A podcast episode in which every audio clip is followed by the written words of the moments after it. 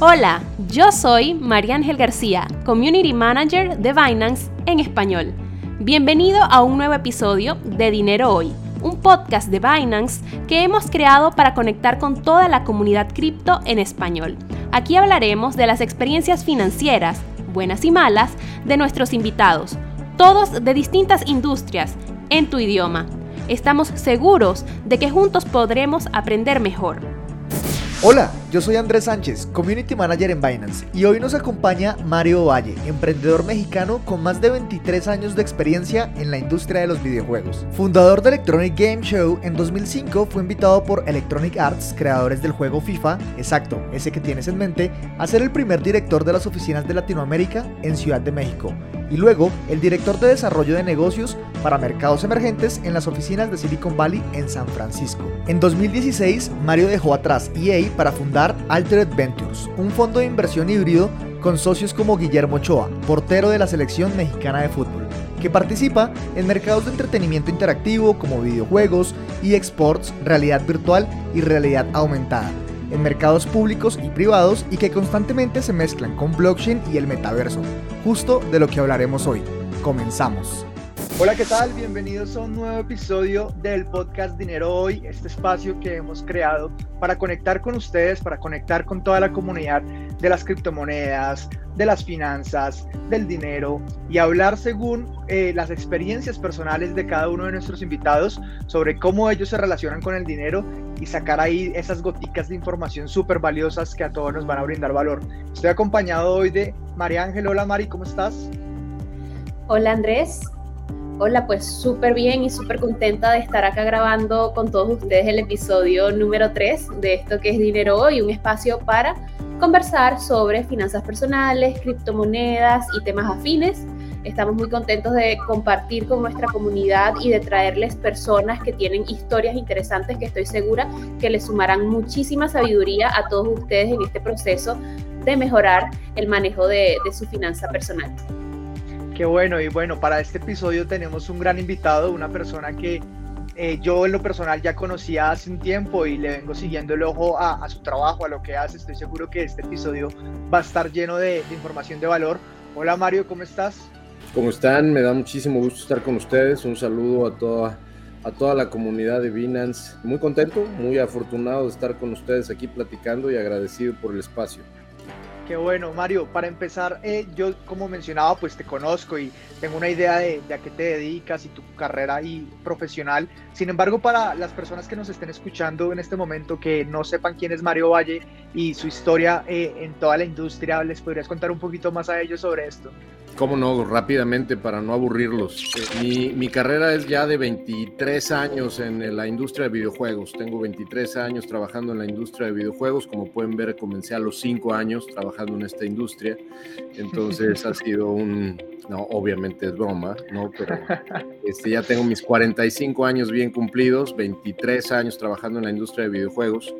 Eh, comenzando en la parte de emprendimiento en México, yo soy mexicano, estoy basado acá en Silicon Valley desde hace 12 años ya, pero comenzamos la carrera fundando un evento de videojuegos que se hizo bastante famoso en toda América Latina, llamado el Electronic Game Show, se hizo en 2002. Antes de eso, medios impresos, Atomics, eh, Sputnik, Playfan, que eran revistas y websites especializados en tecnología y videojuegos. Nos metimos desde el 2004 en temas de esports, Latin Gamer, World Cyber Games, etcétera, cuando hablar de esports ni siquiera era el término correcto, ¿no? Se le llamaba nada más torneos de videojuegos. Y, la verdad es que fue un camino interesante porque para el 2005 Electronic Arts, que es una compañía bastante grande de videojuegos, me invitó a abrir las oficinas de, Latinoamérica como director de América Latina para EA, que son los mismos que hacen el FIFA, que seguramente ustedes ubican ese y otros juegos bastante conocidos de esa compañía. Estuve en esa compañía 11 años, 6 eh, como 5 como director de América Latina y luego ya me trajeron para acá, para Silicon Valley, a las oficinas principales. Estuve otros 6 como director de desarrollo de negocios para, para mercados emergentes, que es no nada más América Latina, sino eh, el sudeste asiático, países como Malasia, Vietnam, Indonesia, pero también el Medio Oriente, eh, zonas de Europa, del centro este de Europa, como Ucrania, Bulgaria, Rumania, etcétera, y hasta el mercado hispano de los Estados Unidos, que es donde estoy basado. Entonces, decido salirme de Electronic Arts en 2016 para fundar este fondo de inversión que se llama Altered Ventures, que es una iniciativa que comienza como un venture capital y lo hemos estado evolucionando y, cambiando en los últimos dos años para convertirlo en un fondo híbrido. Somos un fondo híbrido que participa en eh, mercados y sectores relacionados con entretenimiento interactivo, videojuegos, obviamente, esports, eh, realidad virtual, realidad aumentada, pero todo lo relacionado a nivel tecnología y entretenimiento en mercados públicos, es decir, hacemos manejo de portafolios de inversión en mercados públicos, pero también estamos haciendo inversión privada y, y bueno, desde hace ya tres, cuatro años que estamos al aire, digamos, con Altered Ventures, hemos venido haciendo inversión en videojuegos independientes, ahora estoy haciendo mucha inversión, estamos haciendo muchísima inversión en iniciativas que tienen que ver con realidad virtual y con la convergencia fascinante que es seguramente uno de los temas que vamos a platicar el día de hoy, entre blockchain y eh, lo que hoy llama todo el mundo metaversos, ¿no? Estas realidades virtuales y realidades aumentadas que tienen ya bastantes años desarrollándose, pero que están empezando a tomar una forma bien interesante. Esports, talento que desarrolla contenido, talento de atletas, digamos, electrónicos, también son eh, objeto y, foco de nuestra inversión. Y la verdad es que vamos, vamos muy bien. Tenemos una, una, una noticia reciente, fresca, donde Memo Ochoa, el portero y capitán de la selección mexicana de fútbol, eh, participa en Altered Ventures como socio principal y no solamente participa como socio principal, sino que estamos comprometiendo entre él y nosotros, bueno, él ya como parte de Altered Ventures y nosotros también como administradores del fondo, estamos comprometiendo un millón de dólares específicamente a este sector que te estaba platicando, ¿no? Un sector que específicamente habla de la oportunidad alrededor de blockchain, metaverso, realidad virtual, realidad aumentada, videojuegos, pero específicamente con este eh, potencial, por ejemplo, de play to earn y otros sectores que seguramente vamos a platicar. Estamos comprometiendo un millón de dólares en startups, en proyectos, en iniciativas que tengan que ver con eso y pues nos estamos, nos estamos emocionando cada día más con lo que estamos viendo. ¿Qué te puedo decir? No, yo, yo quedé incluso más emocionado con toda esta expertise que nos cuentas porque se me ocurren mil preguntas y hay un montón de cosas que, que me gustaría empezar a hablar eh, y para, para empezar con ello, Mario, me gustaría saber cómo fueron esos inicios de, de tu carrera eh, respecto a esa transición que nos mencionabas. Sabemos, según lo que nos cuentas, que estás viviendo en Silicon Valley en este momento, Silicon Valley que a lo largo de, de la historia ha sido caracterizada por ser como la cuna de la innovación, la cuna de la tecnología, es el lugar donde nacen grandes empresas de tecnología que han cambiado de una u otra forma el mundo y que también se caracteriza por tener una mentalidad en específico, ¿no? Yo creo que los que estamos desde afuera hemos percibido cómo Silicon Valley se vuelve un referente en temas de emprendimiento y lo diría en mis palabras de salir adelante. Tú, eh, respecto a esto, ¿qué postura tienes? ¿Cómo ves ese cambio en cuanto a la mentalidad de vamos para adelante y sigamos adelante con el emprendimiento, impulsemos estos negocios? ¿Cómo lo ves como en relación a Silicon Valley y la región entera?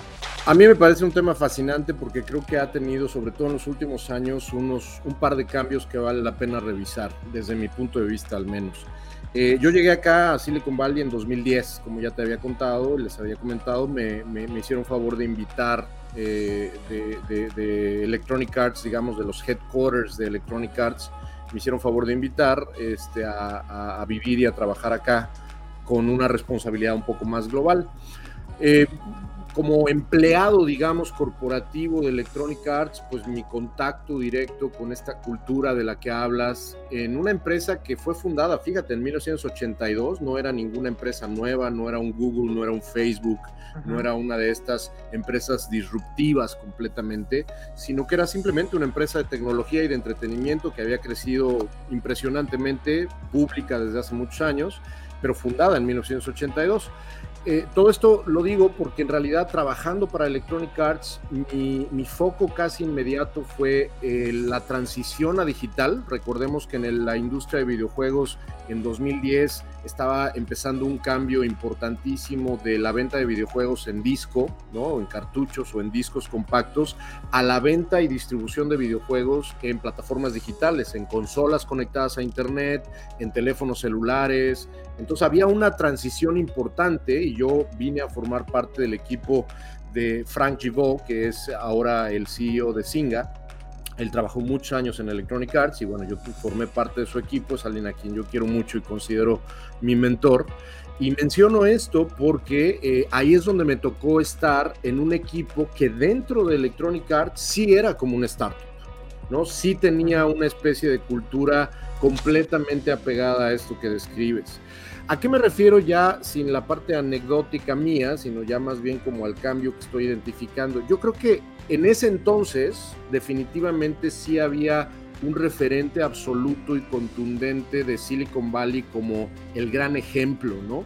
En esos años comenzaba a afianzarse toda esta figura del unicornio y Uber ya había tenido un gran éxito y Twitter y todas las aplicaciones móviles en 2010 y 2011 estaban ya en el pináculo de la atención mundial. A mí me tocó trabajando en Electronic Arts dar tours, imagínate, darle tours a personas dentro de la compañía porque venían de toda América Latina, de España, y como yo hablaba español y era el único latino que trabajaba, eh, bueno, no era el único latino, pero sí era el único latino que trabajaba del lado corporativo, eso sí, durante muchos años fui acá en las oficinas principales, el único, y a mí me decían, oye, ayúdanos a darle el tour a personas que vienen de Perú, de Argentina, de México, etcétera. Me encantó porque pude conocer a mucha gente, pero en ese entonces sí había como esta cultura donde toda América Latina, todos los mercados emergentes estaban diciendo, wow, Silicon Valley, ¿no? ¿Qué ha sucedido en los últimos años? Ya no tanto, ¿no? Ya no tanto. Ya Silicon Valley sigue teniendo sin duda toda esta, todo este peso y toda esta leyenda y toda esta referencia histórica, pero el talento que viene eh, presentándose desde hace más de cinco años de manera absoluta y contundente en mercados emergentes, te lo digo porque años después me tocó ya estar viajando todo el tiempo dentro de Electronic Arts en 2010, 2012, 2013, 2014. Estuve metido en un avión viajando por el mundo y conociendo desarrolladores de videojuegos, eh, conociendo developers de aplicaciones móviles, etcétera, y me di cuenta que el talento en realidad estaba en todos lados. Eh, tiene razón de que, sobre todo en esos años, sí había a lo mejor una diferencia o una o una actitud, ¿no? una mentalidad que sí era distinta, pero creo que hoy en día América Latina específicamente, pero también otros mercados emergentes como el sudeste asiático, como el centro este de Europa, incluso eh, estuve en Nigeria y me tocó platicar con desarrolladores nigerianos, la mentalidad y la, la, confianza que traen ya en términos de lo que están creando, los productos, las tendencias. Y bueno, ¿qué te puedo decir? Cripto, sin duda, ha venido a descentralizar completamente, no solamente desde el punto de vista de infraestructura, sino desde el punto de vista de filosofía, que hay solamente un hub de talento o un hub de creación, ¿no? Y hoy en día hay proyectos cripto o no cripto, gaming o no gaming, sino proyectos y, muchas iniciativas de tecnología que no le piden nada a Silicon Valley, creo yo. Silicon Valley sin duda sigue teniendo una gran importancia, sigue siendo un poco la meca en muchos aspectos, pero también es cierto que a partir de la pandemia y con la realidad también muy muy sumamente indiscutible de que todo el mundo se empezó a ir de San Francisco y gente que trabajaba a lo mejor en Facebook o en Google o en estas empresas, digamos, legendarias de, en, Netflix, por ejemplo, allá en Los Gatos, etcétera, pues empezó a ver la oportunidad de empezar a trabajar desde casa y mudarse a otros lugares más baratos, etcétera. Entonces, eh, no, creo, no creo que Silicon Valley conserve de manera intacta eh, esa, ese halo de misterio, ¿no? esa, esa, esa fama contundente de ahí es el lugar, esa es la actitud, esa es la gente. Yo creo que ya América Latina le ha dado un par de lecciones a, no solamente a Estados Unidos, sino a, el mundo desarrollado, ¿no? a Europa occidental en muchos aspectos, con respecto a lo que está sucediendo en términos de inversión, en términos de talento. Hay un montón de cosas a nivel fintech que ya llevan años creciendo de una manera impresionante. Eh, de Binance, de los este, ejemplos, digamos, más contundentes al respecto de lo que estoy diciendo, pero también un montón de cosas que han sucedido recientemente, como la llegada de SoftBank con 8 mil millones de dólares para la región, eh, la atención tremenda que está teniendo alrededor de, de, inversionistas institucionales grandes de Silicon Valley y de fuera de Silicon Valley que están literalmente poniendo atención no nada más en América Latina, sino en el mundo eh, emergente, en territorios que normalmente no se asociaban con talento tecnológico. Entonces, yo creo que hay sin duda este, este, esta fama, esta buena fama de Silicon Valley continúa, pero también es cierto que el talento y los proyectos y la inversión ya están totalmente, o si no totalmente, en, buena, en buena cantidad, bastante eh, distribuidos ¿no? horizontalmente en otras regiones del mundo. Sí, seguramente, o sea, esto que tú mencionas es muy importante porque hemos visto una gran inyección de capital de dinero al final del día en, la región. Y, en esto y esto que tú mencionabas hay una parte muy importante que, que me parece a mí resaltar y es que eh, ante los nuevos tiempos que estamos viviendo ahorita, ante las ventajas de la tecnología y de blockchain, pues han surgido mercados que a través de la propia necesidad de, por ejemplo, hablar de cripto, eh, se ha generado una adopción masiva y son mercados que hoy en día pueden estar liderando en términos de volumen. Mari, es, Mari es una referente ahí porque, por ejemplo, el caso de Venezuela creo que es de los pioneros y dentro de la región es algo supremamente grande, ¿cierto, Mari? Sí, así es. Se ha presentado muchísimo volumen de, transacciones en, cripto en este país. Sí, cosa que para, para, muchos suena inesperado y a mí me gusta siempre ponerlo sobre la mesa cuando la gente habla sobre el futuro de las finanzas. La mayoría tiene la idea de que en Asia es donde se realizan las mejores eh, activaciones, donde está el público más, eh, más participativo. Y en, mis pocas experiencias que he tenido por allá y en Europa nunca he visto tanta usabilidad como hay en Latinoamérica, que son cosas que hay que resaltar y que a veces se esconden a raíz de esos prejuicios que se han creado durante años. Pero poco a poco es un trabajo que no se hace de la noche a la mañana, afortunadamente estamos contribuyendo a eso. Y es parte de, este tipo de, paradigmas que cambian, de estas industrias que se revelan para demostrar lo contrario.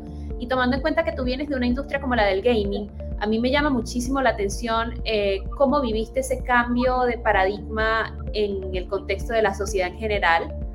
Todo el mundo veía los juegos como juegos y ahora estamos pasando a un, punto en el que te están pagando por jugar, la gente se lo está tomando como trabajos, eh, la gente está viendo cómo se están realizando grandes inversiones, tanto como en el metaverso como en nuevos proyectos.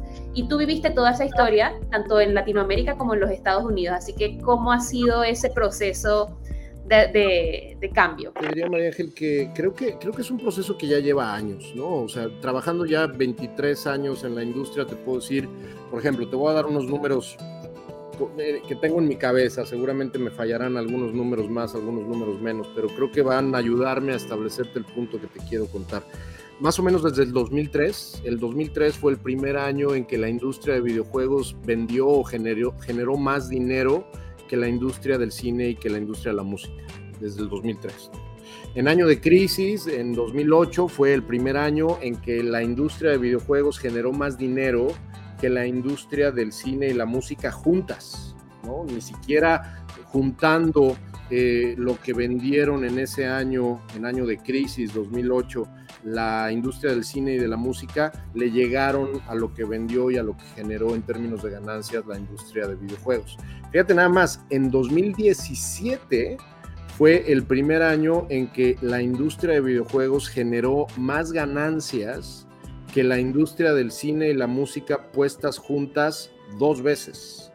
Ni siquiera juntando dos veces lo que ganó o generó en términos de ganancia la industria del cine y de la música le llegaron a lo que generaron los videojuegos. Se calcula que más o menos para el siguiente año, 2022, 2023, ni siquiera juntando tres veces lo que vendan o generen la industria del cine y de la música van a llegarle a el nivel de, de, revenue y de ventas que va a generar la industria de videojuegos.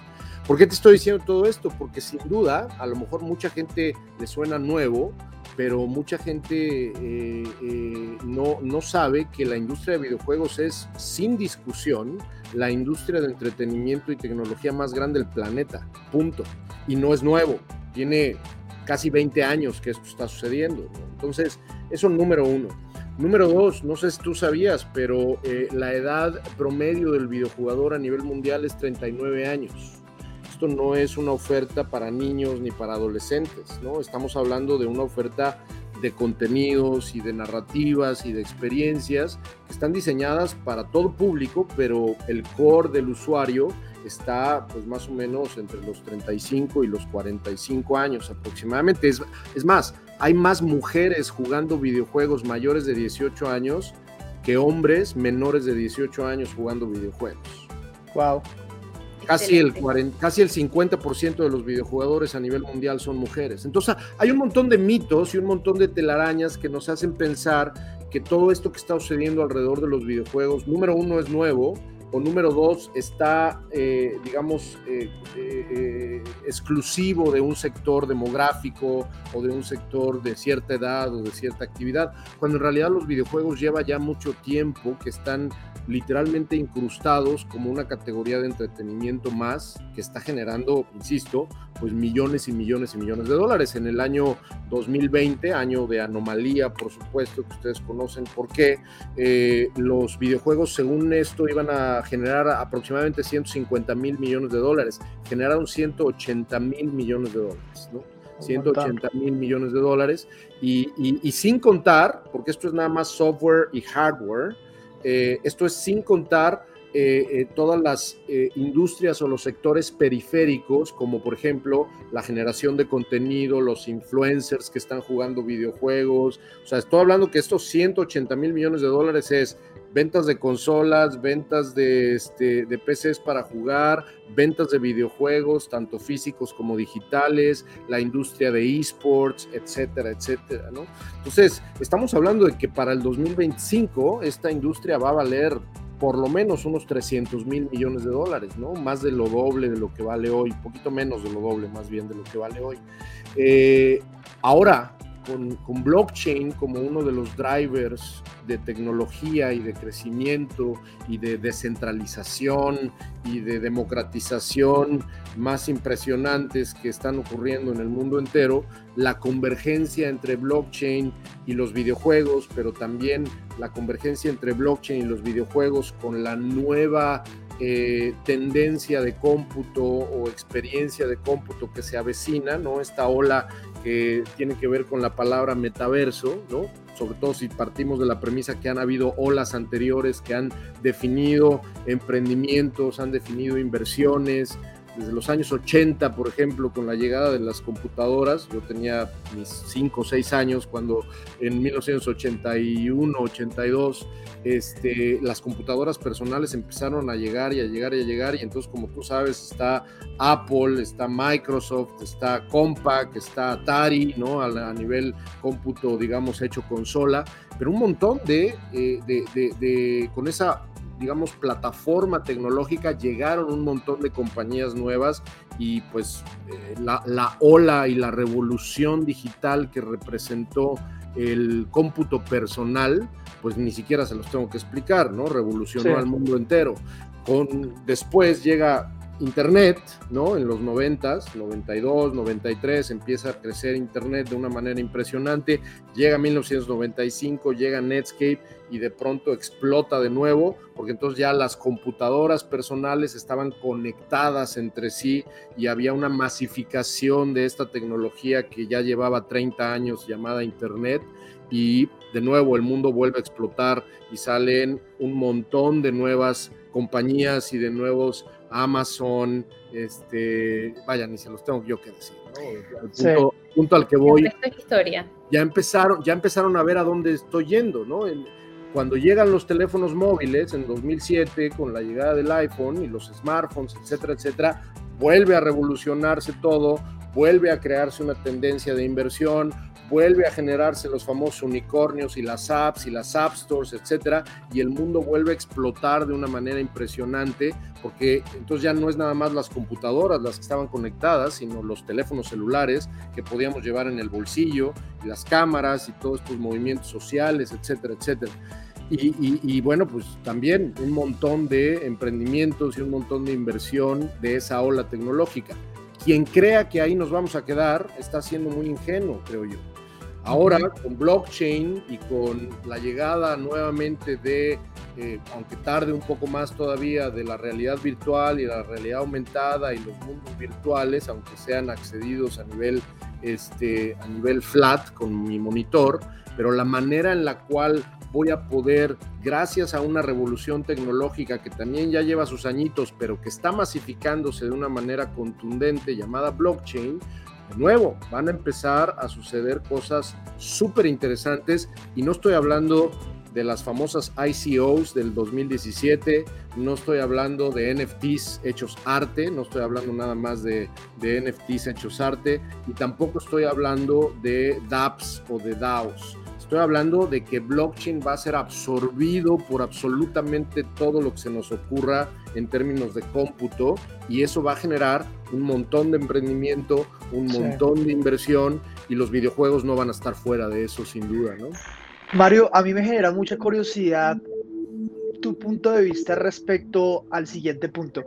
Como lo mencionaba María Ángel, los, los videojuegos y toda esta industria de, del gaming que de hecho en su inicio no creo que se le llamara gaming ni siquiera, ha venido evolucionando y el día de hoy vemos como de pronto, bueno, trabajar eh, siendo un pro player de alguna guild, de algún team de, de esports, eh, te puede dar un, un estilo de vida, te puede dar una carrera y eso es lo que hemos visto en los últimos años. Sin embargo, al día de hoy, con todas estas nuevas tendencias, como por ejemplo Axie Infinity, Play to Earn, vemos que hay personas que el, el hecho de ser un jugador de Axie Infinity, que no necesariamente tiene que estar asociado a una liga profesional o a una manera competitiva, te puede generar el beneficio de tú llevar un estilo de vida en el cual eres un jugador de Axie Infinity y básicamente que eso se convierte en tu trabajo porque te genera un ingreso que te permite llevar una vida.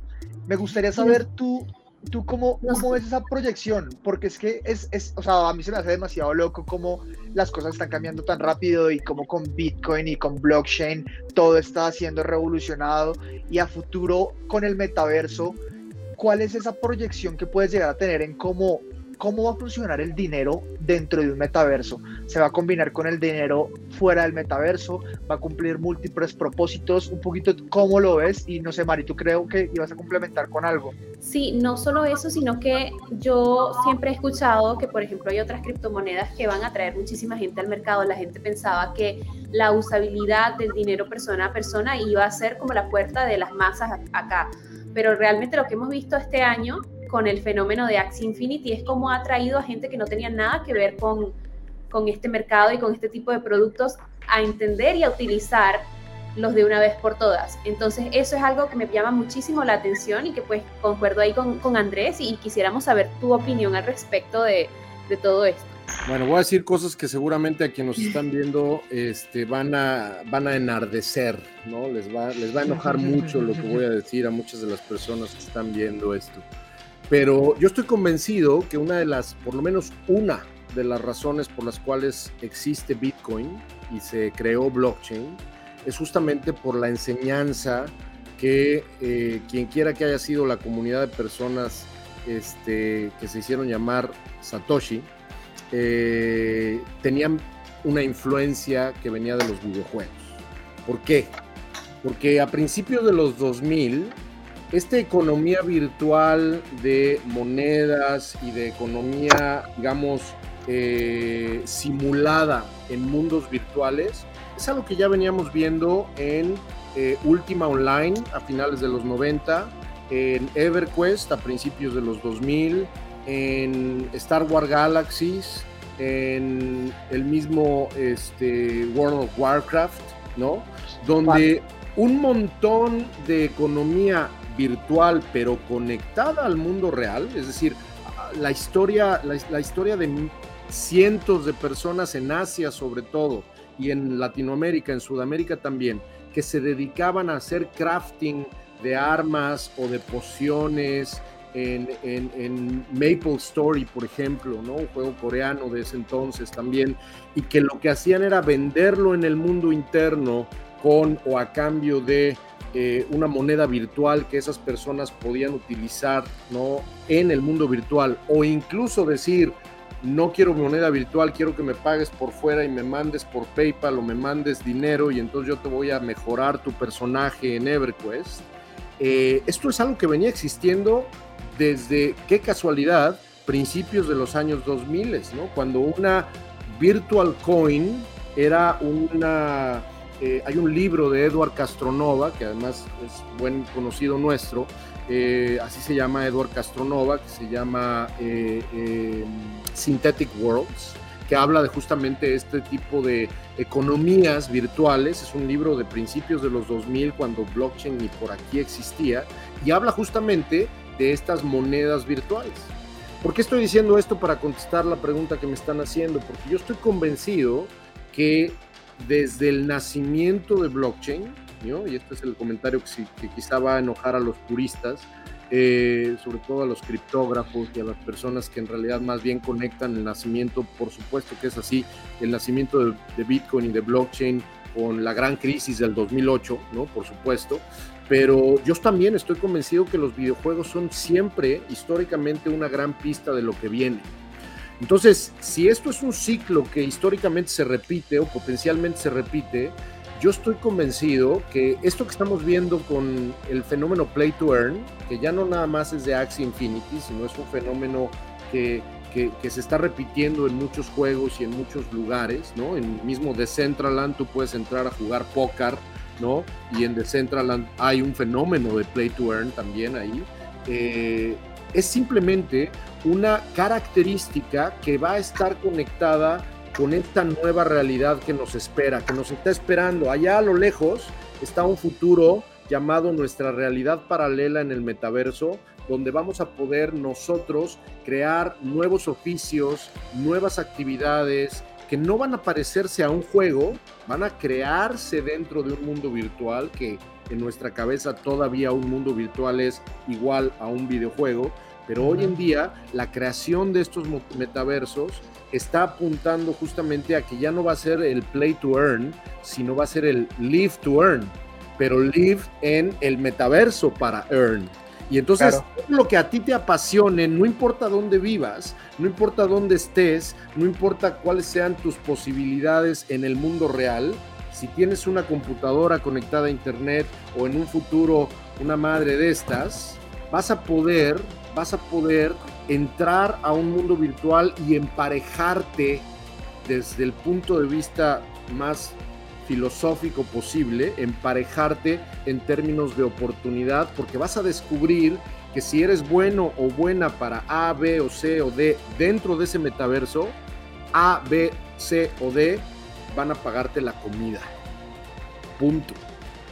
En ese sentido, creo que nos esperan tiempos bien interesantes, una especie de migración parcial a mundos virtuales porque entonces nos vamos a dar cuenta que en el mundo real no necesariamente, ¿no? No necesariamente podemos ni ganar, ni tener, ni vivir, ni disfrutar, ni etcétera, etcétera, etcétera, como lo podemos hacer complementariamente en ese metaverso que se avecina, ¿no? Acabo de tuitear hoy en la mañana eh, eh, y eh, una, una, cosa que es una realidad, también es una referencia histórica, ya se dieron cuenta que a mí me, me gusta, además de que ya estoy viejo, pero me gusta, me gusta la historia y me gusta no olvidarme de todos los fenómenos históricos. ¿Ustedes se acuerdan de CompuServe y de America Online y de Prodigy a principios de los 90? Bueno, los dos están muy jóvenes, seguramente no habían ni nacido. Sí, no, yo no. Por alguna, por alguna referencia, déjenme recordarles a quienes nos está viendo que cuando Internet estaba a punto de explotar, cuando Internet estaba a punto de convertirse en lo que conocemos que fue el World Wide Web, que le dio el nacimiento a Google y a Yahoo y a todas estas compañías, ¿no? Por ahí de mediados de los 90, había servicios que dijeron, wow, ahí viene Internet. Y América Online y CompuServe y muchas otras compañías dijeron, vamos a, hacer una especie de club cerrado, vamos a hacer nuestro propio Internet y le vamos a ofrecer a quien nos pague una suscripción, le vamos a ofrecer noticias, un portal, un correo electrónico, le vamos a ofrecer un intercambio de como si fuera un FTP, ¿no? Un intercambio de archivos. Y entonces había una intención a mediados de los 90, antes de que existiera Netscape, ya existía Mosaic, pero no existía Netscape, había una intención de estos servicios de monopolizar o de cercar ¿no? su propia experiencia llamada Internet. No tengo yo que decir que fracasaron rotundamente porque quien ganó la batalla fue el web abierto.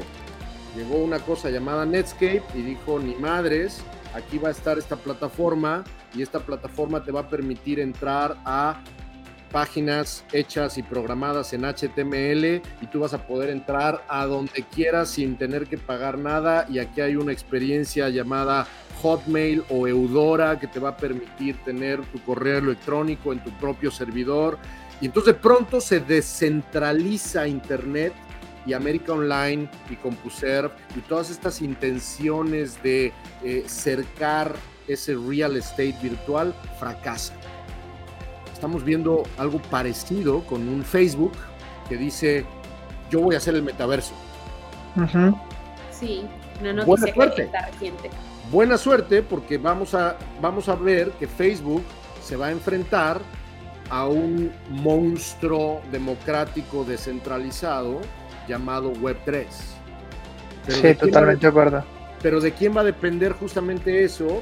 De que nosotros estamos fuera ¿no? de, esa, de, ese, real estate, pues estemos apoyando. A mí me toca como fondo de inversión apoyar, por ejemplo, a una empresa en la que acabamos de invertir hace relativamente poco, que se llama Victoria VR, una empresa basada en Praga, que está creando un metaverso en realidad virtual basado en blockchain que tiene su propio token, para quien quiera echarle un ojo, échale una googleada a Victoria VR eh, eh, y, va, y va a ver de qué estoy hablando, que es una especie de Decentraland, pero completamente inmersivo. Va a tener una versión para VR inmersivo, pero también va a haber una especie como de si estuvieras jugando Call of Duty o, Warzone, ¿no? Vas, vas, a poder acceder, accederla, digamos, desde tu PC, aunque no tengas un headset. El punto al que voy es no hemos visto nada de lo que viene y no necesariamente el metaverso, eh, esta tierra prometida va a ser, espero que no, eh, de una sola empresa, ¿no? Esto es algo que ya vimos y creo que ese metaverso puede tener el gran potencial de, ser completamente abierto, ¿no? interconectado en su momento, pero incluso yo creo que podemos estar listos, ¿por qué no?, a ver muchos metaversos. Ya lo estamos viendo en, en, en, este vaya, está un CryptoVoxels que no está conectado con Decentraland, que no está conectado con, bueno, ¿cuántos más quieren que mencionen? ¿no? En ese sentido, yo creo que estamos todavía en un momento eh, eh, muy clave para que gente que me está viendo y que tiene ganas de emprender entienda que no hay todavía la ruta preestablecida. Si te estás preguntando, bueno, ¿cómo, cómo le hago para entrar?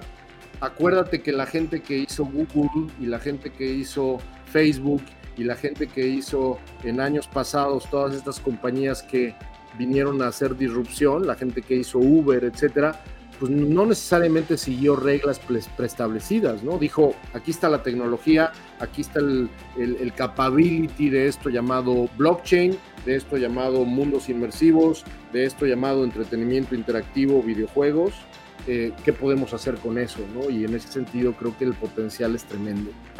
Wow, hay, hay definitivamente hay, muchas cosas que, que, se me vienen a, la cabeza y me, también me quedo mucho con ese mensaje que mencionaste justo al principio de todo lo que nos acabas de contar y es que yo también creo que los videojuegos tienen una, una referencia en todo lo que estamos viendo hoy en día. Yo empecé a atar estos clavos cuando me enteré que, por ejemplo, Vitalik, el, el creador de Ethereum, fue un vivido jugador de World of Warcraft, por ejemplo, durante su época de juventud. de hecho, creó, creó, Ethereum como en, en, un, en un despecho del juego y se dedicó al, al proyecto de Ethereum por no dedicarse a lo otro. Gracias, gracias por este, por, por no, no, no solamente gracias a Vitalik, obviamente, sino gracias, gracias a los a los a los programadores de World of Warcraft que hicieron enojar a Vitalik. Exacto. Podríamos decir que Blizzard tiene un poco ahí la responsabilidad detrás de Ethereum, pero oye Mario, y, y respecto a respecto a lo que viene siendo el metaverso ya súper ultra conectado, ¿tú crees y, más que todo eso, especulemos aquí un poquito entre nosotros, ¿qué, ¿qué, rango de tiempo tú le podrías llegar a dar a un mundo en el cual nosotros eh, play to, to, to, life, like, puedes jugar para que te genere un ingreso como trabajo. O no, pero... o no jugar, sino, y como lo estábamos platicando, simplemente participar virtualmente en estos espacios para darte cuenta que lo que sea que se te ocurra que hagas, ¿no? Eh, por ejemplo, esto que te estaba yo platicando que está haciendo Victoria VR, no solamente va a vender tierra, sino te va a dar las posibilidades de que tú puedas crear un modo de vida dentro de ese, dentro de ese mundo, ¿no? Eh, es como, como el Second Life, pero ahora sí, ahora, ahora sí entregado, ¿no? No nada más como, como, como, nos lo prometieron en su momento. Eh, y, yo creo, para contestar tu pregunta, a pesar de que, este, digo, no sé si por ahí ibas, pero eh, si no, ahorita me dices, pero creo que, creo que vamos a ver en distintas fases este, este, esta llegada del metaverso.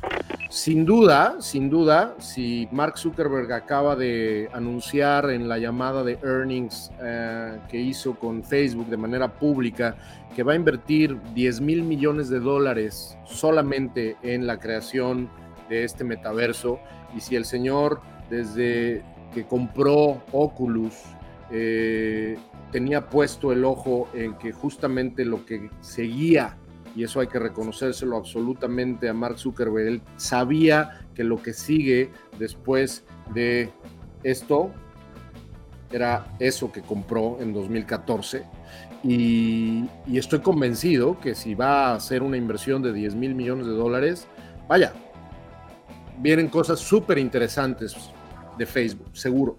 El Oculus, eh, Facebook Reality Labs, eh, todo lo que tenga que ver con realidad aumentada. Vaya, vienen cosas interesantes por el lado de las grandes empresas. ¿Cuánto están costando unas gafas? no nada más hablo de Facebook, exactamente. Estoy hablando de que ahí viene Apple, ahí viene otra vez quizá Google, ahí viene sin duda este, un, par más de jugadores no tan grandes que van a poder empezar a dar lo mismo que sucedió, eh, vaya, iPhone fue el primero, pero no fue el único. La computadora de IBM, ¿no? O la Apple no fue la, necesariamente la primera o la segunda, respectivamente, sino no importa porque vino después HP y vino Compaq y vino Dell y vino Acer y etcétera, etcétera, etcétera. Entonces, el ciclo de hardware a mí no me preocupa el ciclo de hardware no me preocupa. No nos vamos a quien crea que nos vamos a quedar aquí, está siendo también bastante ingenuo, ¿no? ¿Por qué? Porque tiene mala memoria. Si yo te hubiera dicho, si yo te hubiera dicho en 1990 que el tabique que traías en la mano con una antena de plástico acá iba a convertirse en esto y que ibas a poder ver videos, pues a lo mejor no me hubieras creído. Entonces, cualquier persona que crea que no vamos a terminar con lentes de contacto conectados vía Bluetooth a nuestro celular, este, está siendo medio corto de visión. Entonces, el ciclo de hardware a mí no me preocupa y sería un volado completo el decir estamos a 10 años, a 15 años, a 20 años. Lo que sí estoy convencido es que vamos a ir viéndolo por fases. Y esa primera fase que ya tiene mucho camino adelantado, la está liderando sin duda alguna Facebook y me está encantando lo que están haciendo. O sea, me asustaría que fueran los dueños del metaverso, pero eso no quiere decir que no me encante lo que están haciendo y que no incluso no estemos nosotros trabajando con Facebook en muchos aspectos.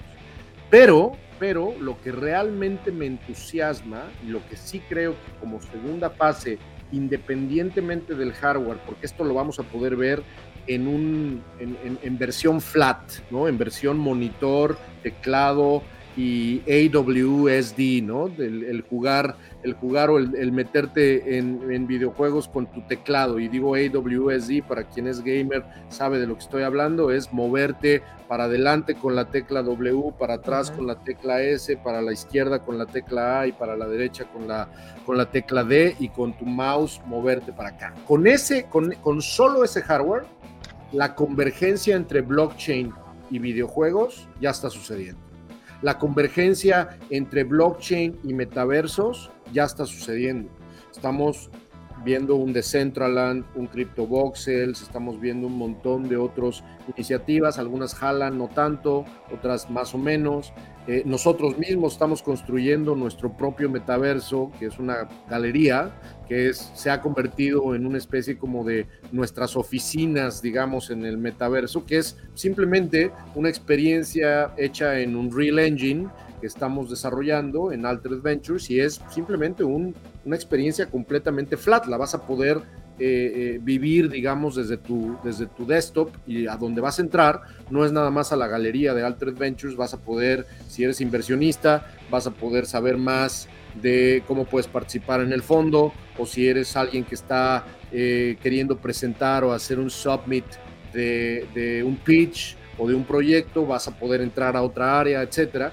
Y eso es en lo que estamos trabajando. Entonces, esta es la parte en la que a mí me, me, entusiasma mucho en el corto plazo, porque entonces ahora sí, contestando tu pregunta, yo le doy tres años a que comencemos a ver los nuevos Uber, los futuros nuevos Spotify, los futuros nuevos eh, eh, Riot Games, eh, los futuros nuevos Robio. ¿Te acuerdas cómo Robio vino con Angry Birds a hacer como el primer statement de que hay en la madre los teléfonos celulares también sirven para jugar de una manera impresionante, ¿no?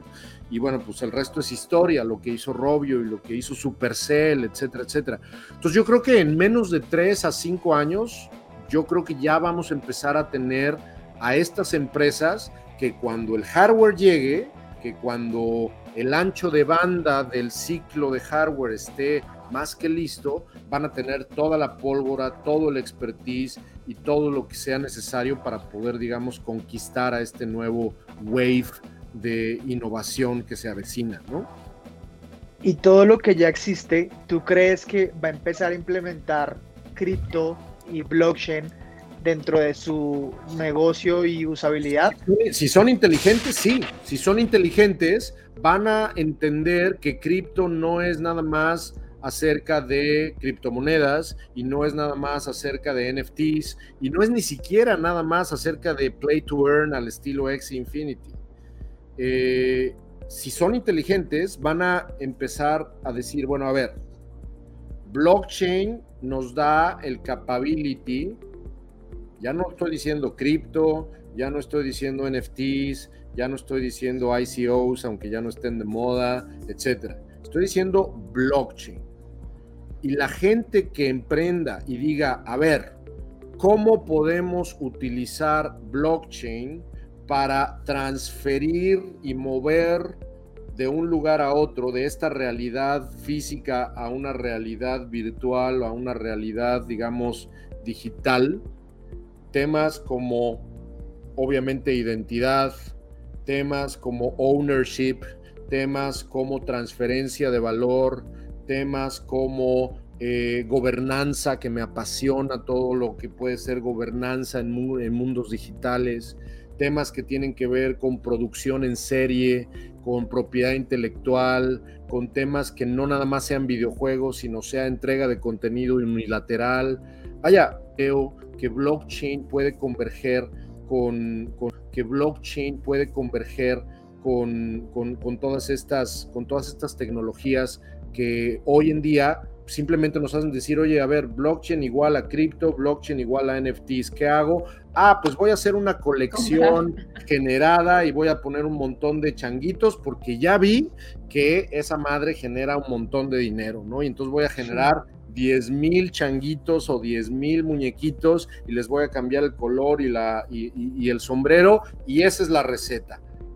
Todos esos atajos tarde o temprano no van a ser distintos a los famosos .com de 1999 que fracasaron totalmente cuando la burbuja .com explotó. ¿no?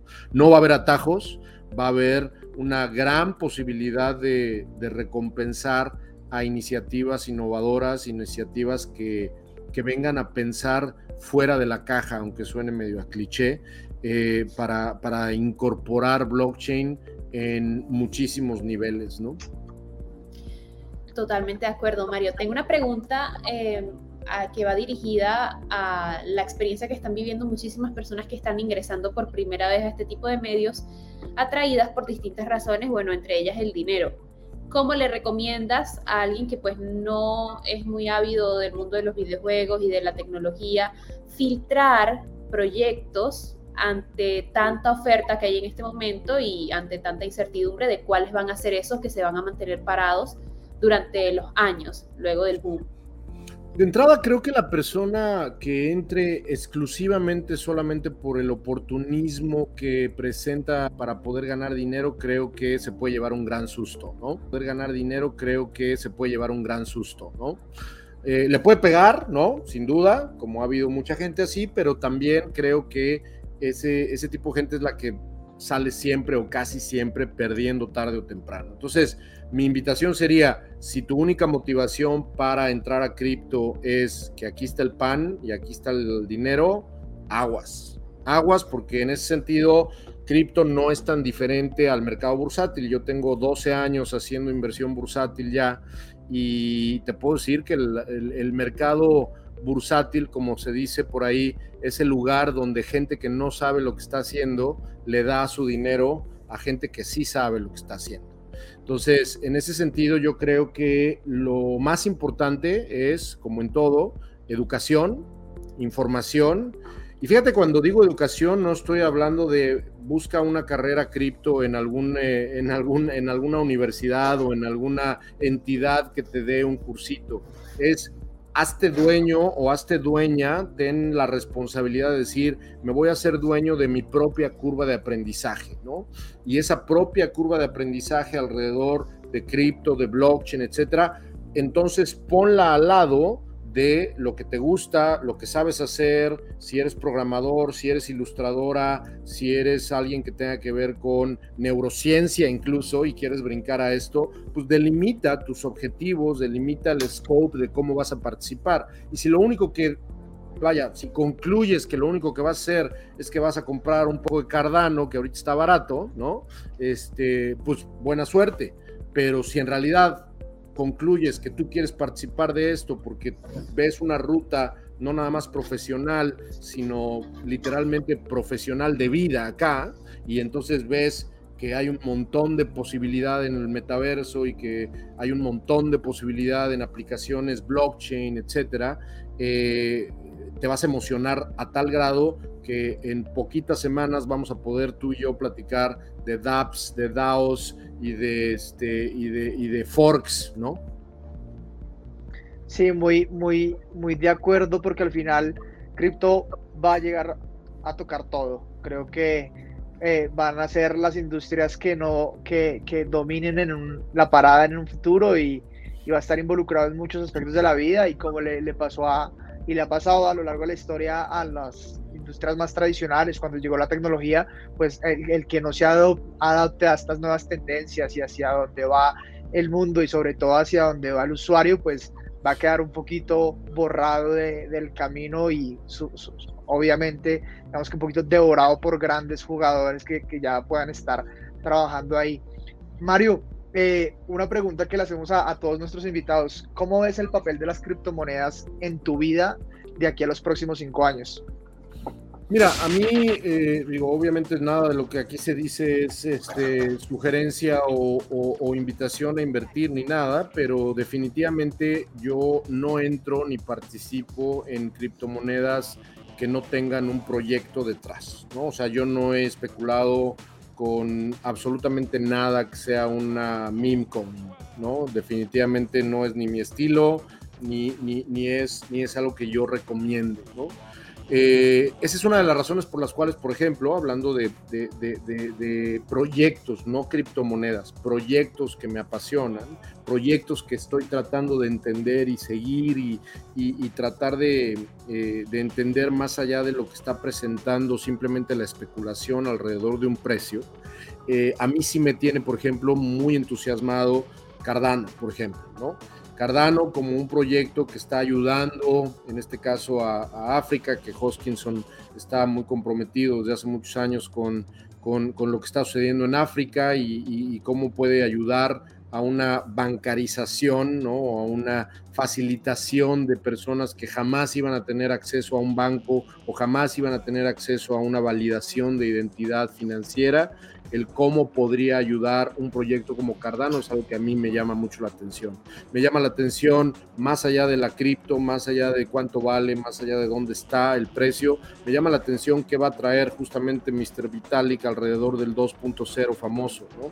¿Qué es lo que se avecina en términos de Ethereum? en la siguiente, en la siguiente fase.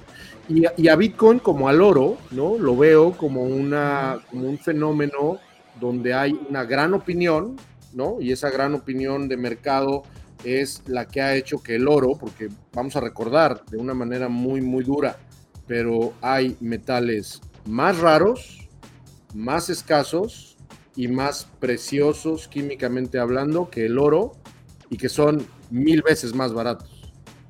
El oro no tiene un valor subyacente. El oro es una opinión descentralizada milenaria que se convirtió, por supuesto, durante muchísimos siglos en, una, en, un, en, un, en un value asset, ¿no? en una especie de store de valor que evidentemente pues, ayudó al desarrollo de bancas centrales, de reservas, etcétera. Y bueno, pues evidentemente no estoy idiota, no estoy diciendo que el oro no valga, ¿no? Pero el punto que estoy diciendo es que el oro es una gran opinión. Es una opinión que ha sostenido, digamos, en muchos esquemas y en muchos niveles eh, su propia manifestación de qué es lo que vale o cuesta el oro. Bitcoin no creo que sea tan diferente. Bitcoin eh, ha demostrado que no tiene una gran usabilidad como en el caso de Ethereum, ¿no? Eh, ¿Acaso a lo mejor los satoshis se han convertido en, en, una fragmentación que permite cierto intercambio y cierta este, eh, intercambiabilidad, pero yo creo que Bitcoin en realidad en 5, 10, 20, 30 años va a seguir siendo una gran opinión y ojalá que esa opinión vaya para arriba, ¿no? Pero la verdad es que no, no, no, no le veo más, digamos, como más evolución, así como no hubo más evolución eh, más allá de los usos químicos del oro, ¿no? Y los usos industriales del oro, si tú reúnes todo el oro que existe en el mundo, sin contar el oro, digamos, que todavía está bajo tierra, pero si tú reúnes el oro que está este, disponible en todo el mundo y lo fundes y creas un lingote, te va a quedar un bloque de oro del tamaño de una casa de tres pisos y ya. Ese es todo el oro que existe en el, en el, en el mundo. Esa escasez, sin duda, insisto, aunque hay metales mucho más escasos, pero bueno, esa escasez influye en la opinión. 21 millones, vamos en 18 si no me equivoco, este, 21 millones es un número que en su momento, cuando se complete, eh, vamos a ver, ¿no? Vamos a ver qué es, qué es, lo que va a pasar, pero digamos que la escasez va a estar, eh, va a estar eh, determinada, el statement de Bitcoin como ya no más, va a estar, digamos, contundentemente presente en la realidad y pues vamos a ver qué le pasa a Bitcoin, ¿no? No me gusta especular alrededor de precios de, esto, pero si Bitcoin llegó verdaderamente para quedarse en el momento en que se completen los famosos 21 millones, eh, algo interesante va a suceder. Súper, qué buena opinión, Mari. No sé si tú tengas alguna última pregunta para Mario.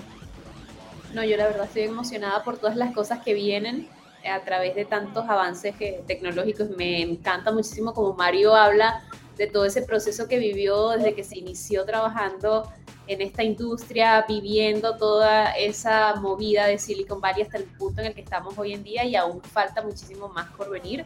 Así que estoy como toda la comunidad que nos escucha atenta a lo que puede suceder y tratando de no dejar pasar ese tren que, que está bastante interesante. Recuerden siempre hacer sus investigaciones como menciona él, hacerlo porque disfrutan de toda esta historia que se está construyendo y más allá de esa ambición del dinero y estoy segura que si siguen esos consejos les irá súper bien. Súper invitados a, todas las personas que están viendo o escuchando este episodio, que sigan a Mario en sus redes, sociales, en sus redes sociales, lo pueden encontrar arroba como arroba y bueno, ahí se van a topar un montón de información súper interesante. De hecho, el motivo por el cual nosotros contactamos a, Mario fue por uno de sus tweets que involucraba un poco del metaverso y aparecía ahí jugando póker. Entonces dijimos, oiga, ¿cómo es esto que ya podemos empezar a apostar? Y yo cómo materializo eso. Bueno, hay un mundo de posibilidades por lo que él nos contó según su experiencia. Mario, muchas gracias por hacer parte de este episodio y por contarnos pues desde tu punto de vista hacia dónde ves la proyección de, del dinero, del metaverso y todo lo que viene involucrándose en la tecnología blockchain en el mundo y en el futuro.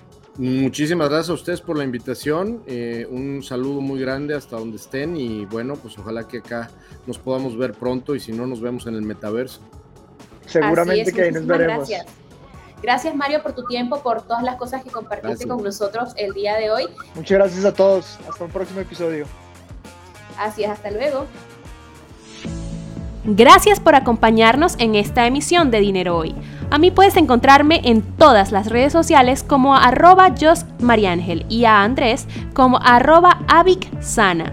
Te recordamos que Dinero Hoy es un podcast de Binance, el exchange de criptomonedas líder en el mundo, con la comunidad más grande y más del 50% de todas las transacciones cripto en el planeta. Sé parte de esta comunidad a través de nuestras redes sociales, arroba Binance ES en Twitter y arroba Binance Spanish en Instagram y Telegram. Este show está disponible en Spotify, Apple Podcasts y YouTube. Hasta luego.